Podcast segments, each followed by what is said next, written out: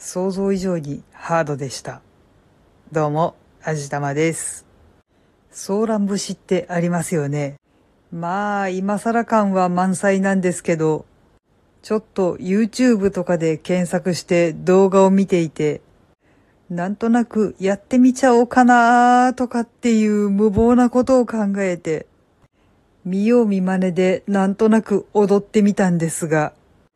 ハードでした。めちゃくちゃハードでした。ただいま筋肉痛全開です。まあね、見ててものすごくハードだろうなぁとは思ってたんですけど、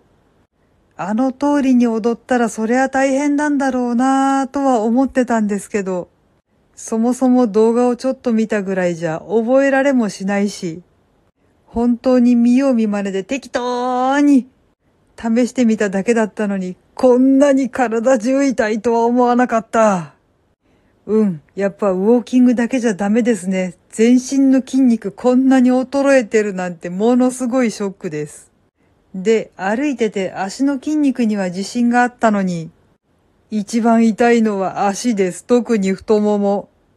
そうか、歩いてるだけじゃダメなんだ。これはもうちょっと考える余地があるようです。ちょっとね、筋肉痛が収まったらもう一回しっかり動画を見直して、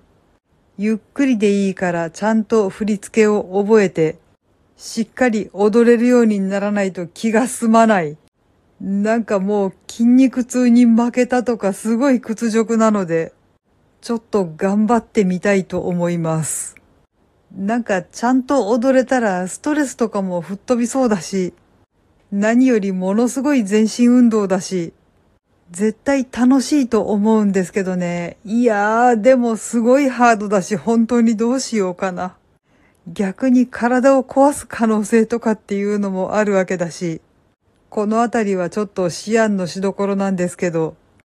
うん、ゆっくりやれば大丈夫かな。なんか YouTube で動画を検索していたら5歳ぐらいの男の子がめっちゃ元気に踊っている動画が上がってて、可愛いし、かっこいいし、そうか、5歳児こんなに踊れるんだ、とかって、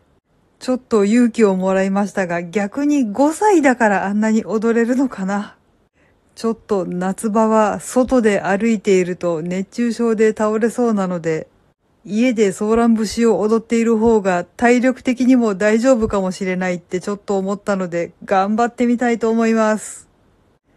はい。というわけで今回はソーラン節に挑戦したら結構大変なことになりましたっていうお話でした。この番組は卵と人生の味付けに日々奮闘中の味玉のひねも姿りでお送りいたしました。それではまた次回お会いいたしましょう。バイバーイ。